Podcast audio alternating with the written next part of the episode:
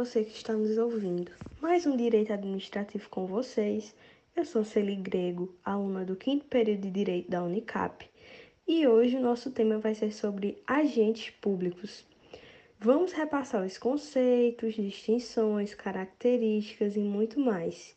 E hoje teremos a presença dos ilustres convidados Ana Cecília e Valdir Victor, ambos do quinto período de Direito da Unicap. E lembrando que o nosso podcast vai ao ar toda segunda e sexta, às seis e meia, nessa mesma plataforma que você está nos ouvindo. E fiquem ligados e vamos ao que interessa. E então, o que são agentes públicos? Agente público é toda pessoa física que, por força de um vínculo jurídico, exerce atividades em nome da administração pública direta e indireta são todos aqueles que de alguma forma representam o Estado, agindo em nome destes, seja nos escalões superiores ou nos inferiores. E também o conceito de agente público está descrito no artigo 2 da Lei de Improbidade Administrativa, que é da Lei 8.429 de 92.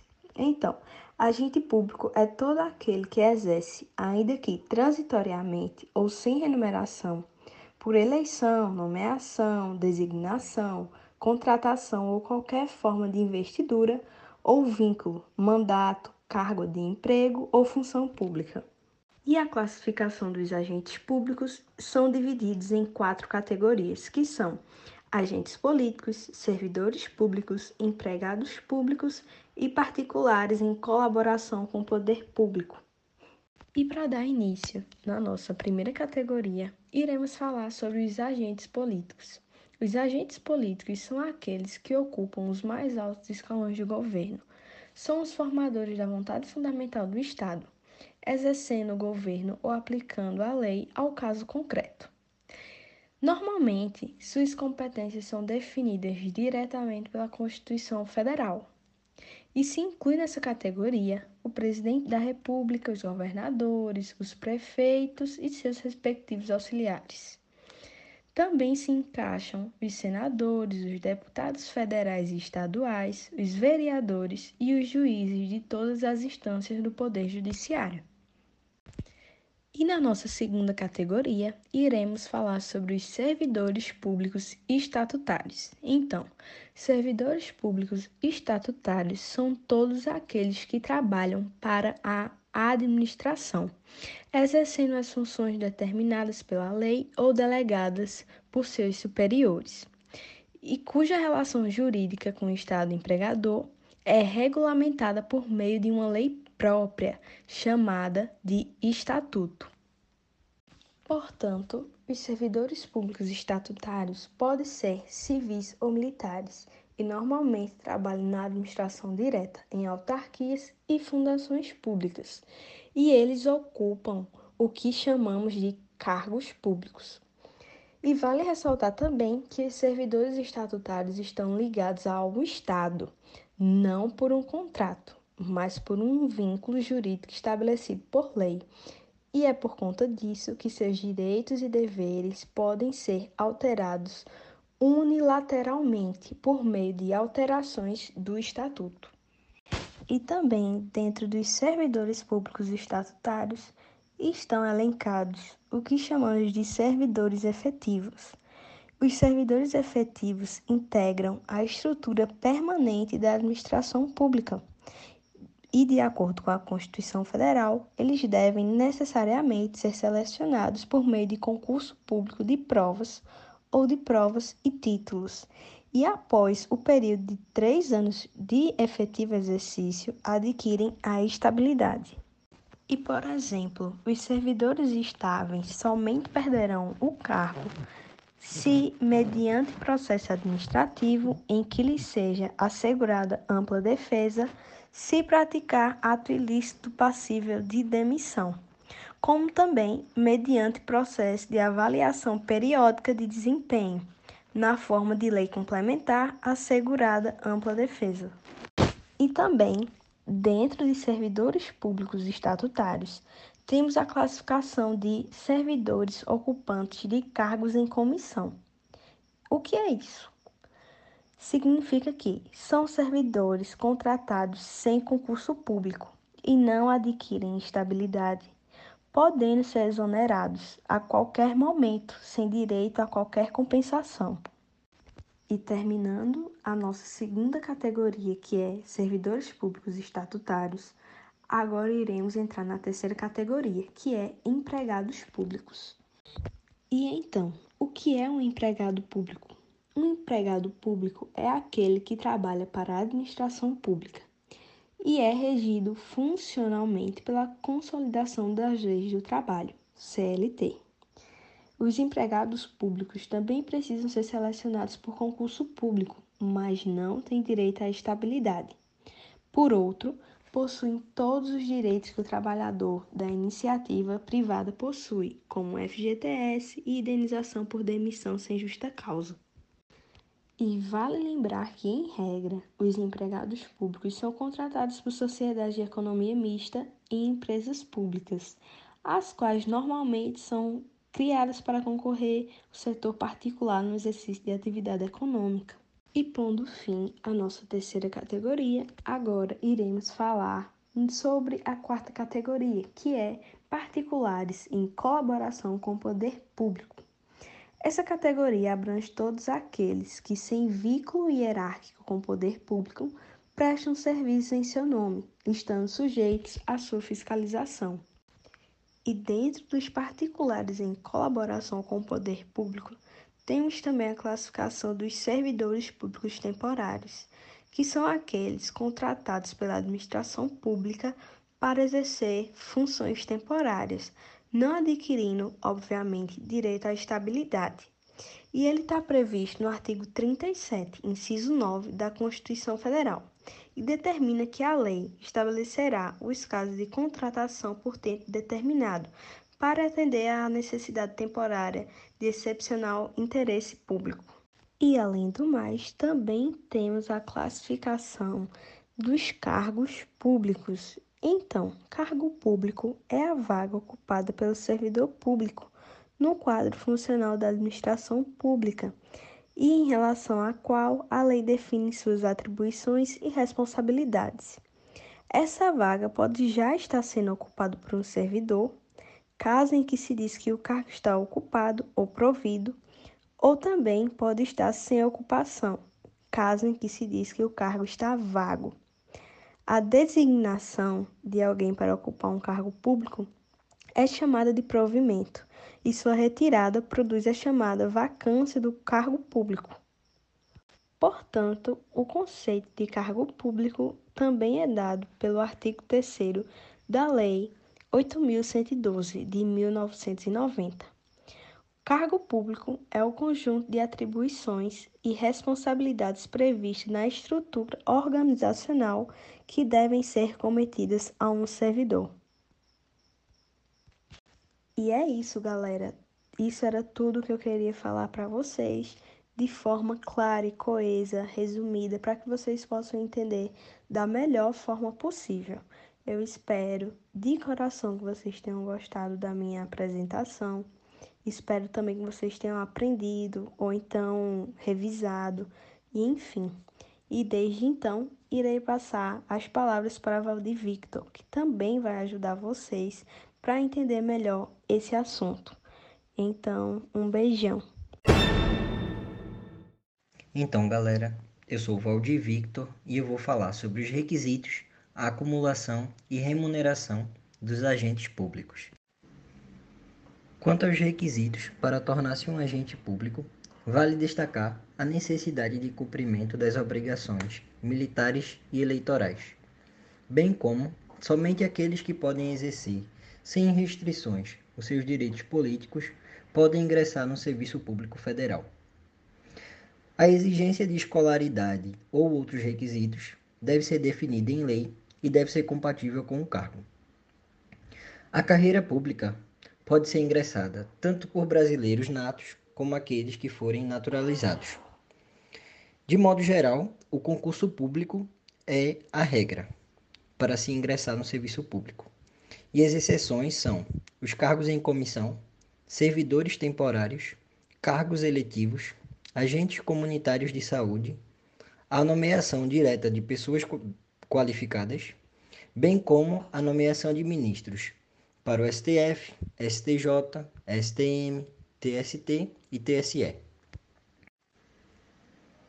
Quanto à acumulação, de acordo com o artigo 37, inciso 16 da Constituição Federal, é proibido a acumulação de cargos, à exceção de cargos que haja compatibilidade de horário. Aqui na Unicap temos dois exemplos de professores, ambos de direito penal, Teodomiro e Duval. O primeiro é juiz, o segundo é delegado, e ambos dão aula na Unicap. Além disso, Duval dá aula na Universidade de Pernambuco. Ou seja, desde que haja compatibilidade de horários, não há problema em haver acumulação. A remuneração diz respeito à parcela fixa mais vantagens e deve ser definida em lei. De acordo com o artigo 37, inciso 10 da Constituição Federal, deve haver uma revisão anual dos valores de acordo com a inflação. De acordo com o artigo 7, inciso 4 da Constituição Federal e da súmula vinculante 16, o vencimento total do salário não pode ser inferior a um salário mínimo. De acordo com a súmula 682 do STF, poderá haver atrasos no pagamento do salário. Porém, de acordo com o artigo 1F da Lei 9494 de 97, devem incidir juros de mora nos pagamentos feitos com atraso pela administração pública. Por outro lado, alguns membros do serviço público são remunerados em forma de subsídio, isto é, em parcela única, e são eles os chefes e auxiliares diretos do Poder Executivo, membros do Poder Legislativo, membros da Magistratura Federal e Estadual, membros do Ministério Público, ministros e conselheiros dos Tribunais de Contas, membros da Advocacia Pública, defensores públicos e agentes de segurança pública. Além desses, o poder público pode optar pela remuneração em caráter de subsídio.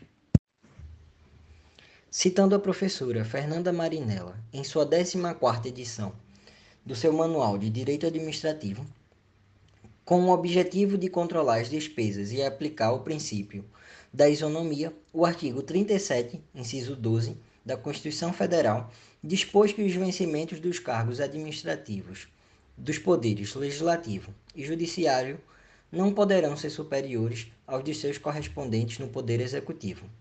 A regra, apesar da ausência de previsão expressa, também deveria ser aplicada para as funções e os empregos públicos. O propósito do Constituinte foi evitar as disparidades entre os poderes e entre os cargos, funções ou empregos idênticos. Entretanto, essa isonomia não foi efetivamente aplicada, em razão de vários interesses. De fato, os poderes judiciário e legislativo sempre pagaram melhores salários. Então, galera, agora vocês vão ficar com Ana Cecília, que vai dar continuidade ao nosso podcast sobre agentes públicos. Continuando. Remoção e restribuição do servidor público. Remoção é o deslocamento do servidor público, com ou sem mudança de sede. Pode ser feito por ele próprio ou por ofício da administração pública. Ou seja, a administração pública pode remover o servidor ao seu critério ou a pedido deste, desde que seja verificada a existência de conveniência e discricionariedade para isso. No caso, tem que ter relação tanto de interesse para a administração quanto para o servidor. Isso está prescrito no artigo 36 da Lei 8.112 de 90, que diz: remoção é o deslocamento do servidor a pedido ou a ofício, no âmbito do mesmo quadro, com ou sem mudança de sede. Se a decisão vier pela parte da administração pública, o ato é chamado de ofício e deve ser motivado e protegido pelos princípios constitucionais. Apontando a causa e os efeitos que determinaram a prática desse ato e o dispositivo legal, no caso as circunstâncias, que confirmam essa medida, sob pena de nulidade. E caso o interesse da remoção for pela própria parte interessada, o ato também deve ser motivado. Lembrando que todo ato administrativo deve ser motivado. Há também outra hipótese de pedido de remoção para outra localidade. É requerida pelo próprio servidor público sem levar em consideração o interesse da administração. Há nele um direito subjetivo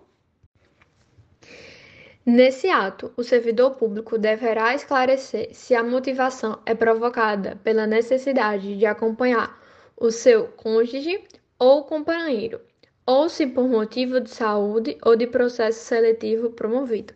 Esse processo seletivo promovido significa se ele passou em concurso público em, em outra localidade sem aquele reside. Restribuição. A principal característica de restribuição é que haverá por ela uma necessidade de mudança de órgão ou de entidade. Nesse haverá sempre o interesse da administração pública. Competência. A competência do agente público é intransferível e irrenunciável, mas a execução do ato pode ser delegada ou mesmo avocada. A delegada pode ser para agentes ou órgãos de mesma ou de inferior hierarquia e a avocada para agentes ou órgãos subordinados. Para ser válido, o ato administrativo deve estar incluído entre as atribuições do agente que o pratica. Caso contrário, o ato deve ser anulado e o agente responsabilizado por uma espécie de abuso de poder chamado de excesso de poder. E além disso, a competência do servidor implica que ele tem o dever de agir sempre que for necessário o ato pelo qual ele foi investido. A omissão desse cumprimento de dever também gera a responsabilidade do agente público, que pode ser inclusive responsabilidade penal, que é o caso de abandono de função que está escrito no artigo 323 do Código Penal. E eu trouxe um exemplo de competência da Polícia Civil. Ela pode planejar, coordenar, executar as ações de polícia, apurar as infrações penais, cumprir mandados de prisão e de busca domiciliar. Ela também vai zelar pela preservação da ordem e da segurança pública, das pessoas e do patrimônio, promovendo ou participando de medidas de proteção à sociedade. E também, além disso tudo, ela ainda pode realizar ações de inteligência, e entre outros, porque é muita coisa para se falar. E agora, o mais esperado do podcast. As vantagens do concurso público. O concurso público, ele é muito ambicioso para muitas pessoas, não só pelo fato do salário oferecido na maioria dos cargos. Mas além disso tudo, ele tem estabilidade, tem remuneração muito boa que está acima dos salários de alguns órgãos privados, escritórios. Também você não precisa ter, em alguns concursos, no caso, você não precisa ter experiência no mercado de trabalho. E além disso tudo, ele ainda tem alguns benefícios que eles podem ter: o vale alimentação, o vale refeição, o vale transporte e muitos outros. E além disso tudo, ainda tem aposentadoria integral.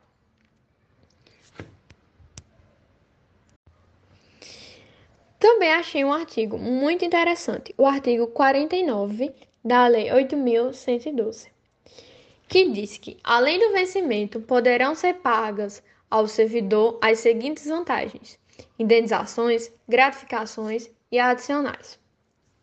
Parágrafo 1. As indenizações não se incorporaram ao vencimento. ou ao provento para qualquer efeito. E o segundo parágrafo, as gratificações e os adicionais incorporaram-se ao vencimento ou ao provento, nos casos e condições indicados em lei. Grande vantagem em fazer um concurso público? Bom, como nada é fácil nessa vida, eu trouxe algumas desvantagens do concurso. Vamos dizer que ao ingressar em um cargo pelo concurso público, é uma tarefa que você vai demandar muita dedicação, anos de estudo, paciência e boa vontade. Você precisa estar aberto a praticamente todas as pessoas sem restrições. É comum que os concursos públicos sejam muito concorridos e a dificuldade é muito grande. Estima-se que 12 milhões de pessoas participaram ou participam de concursos pelo Brasil. Por isso, é preciso que você consiga conciliar a faculdade ou trabalho com os estudos integrais para a efetivação da sua aprovação no concurso. Agora, a parte mais legal do podcast. Iremos mostrar um caso real, bastante repercutido nos jornais. Esse caso é um caso do servidor público exonerado pelo INSS. Como pode um rapaz branco ser aprovado num concurso como cotista racial? Uma fraude no sistema criado para tentar reduzir desigualdades entre brancos e negros no mercado de trabalho foi descoberta em Juiz de Fora. O esquema foi revelado pelo Fantástico ontem. Este é mais um dia na vida de Lucas. Às 8 da manhã ele chega no trabalho. Essa agência do INSS dentro de um terminal rodoviário em Juiz de Fora, Minas Gerais. Como técnico em seguro social, ele tira as dúvidas das pessoas sobre benefícios e pensões. Ela tem que comprovar a atividade, ter a qualidade segurada e tem que ver o preço também. Lucas costuma trabalhar no serviço interno dos postos do INSS em Juiz de Fora, mas às vezes, como hoje, atende ao público. O salário, 6 mil reais. No fim da tarde, o expediente termina. Uma rotina tranquila que mudou quando as autoridades concluíram que Lucas não era a pessoa que dizia ser. O INSS não tem dúvida que ocorreu a fraude e o uso indevido da cota de negros. Lucas Soares Fontes tem 24 anos, pele branca e olhos claros. Esta é a foto do RG. Esta é a foto da carteira de motorista. Esta é a foto do passaporte.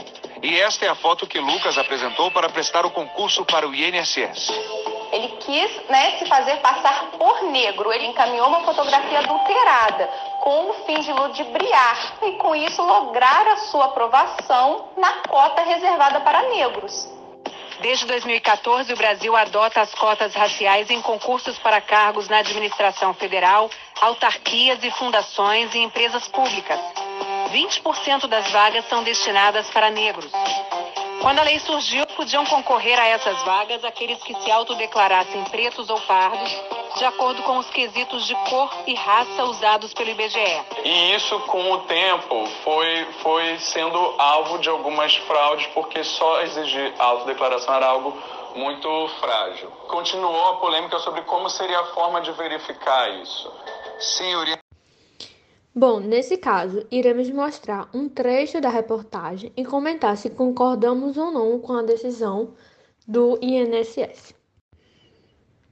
Bom, na minha opinião, as características apresentadas durante a reportagem e os fatos que analisamos juntos é clara evidência de fraude no processo do concurso público. E é correto o cancelamento da nomeação pois ele obteve vantagem indevida. Querendo ou não, é, a entrada dele, o ingressamento dele no emprego do INSS resultou a retirada de outro candidato, porque ele agiu de forma indevida e falsificou todo um procedimento legal da lei de cotas, porque ele falsificou a sua documentação, ele falsificou a foto que mandou para a comissão, então ele querendo ou não, ele pegou uma vaga que não era dele, entenderam?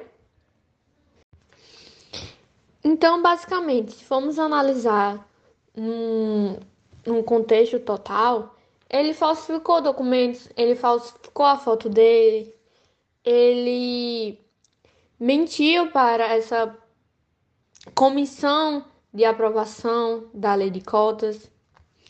Ele fez todo um processo, ele fez todo esse procedimento que era legal para outras pessoas, se, se tornando ilegal, porque ele, querendo ou não, ele infringiu uma lei e falsificou toda a documentação dele. Então, finalizando é, a minha opinião, eu acho que sim, foi correta a decisão do INSS de exonerá-lo e tornar a, o cargo dele sem efeito e também indiciá-lo na justiça por falsificação ideológica. É, eu concordo por tudo que eu disse antes e o que já foi dito na reportagem também, acho que ficou bem claro a falsificação dele, a mentira dele, o ato ilegal que ele cometeu, e é isso. A respeito do caso de exoneração do servidor público do INSS, vale salientar que o poder de julgamento e de exoneração do INSS perante as outras autoridades é com base no princípio da autoexecutoriedade, que diz respeito ao poder da administração pública julgar diretamente e independentemente dos outros poderes os seus casos. Apesar disso, fica evidente a demora da administração para julgar esse caso. O servidor passou em 2016 e só foi exonerado em 2019, tendo sido arquivado seu processo em 2018.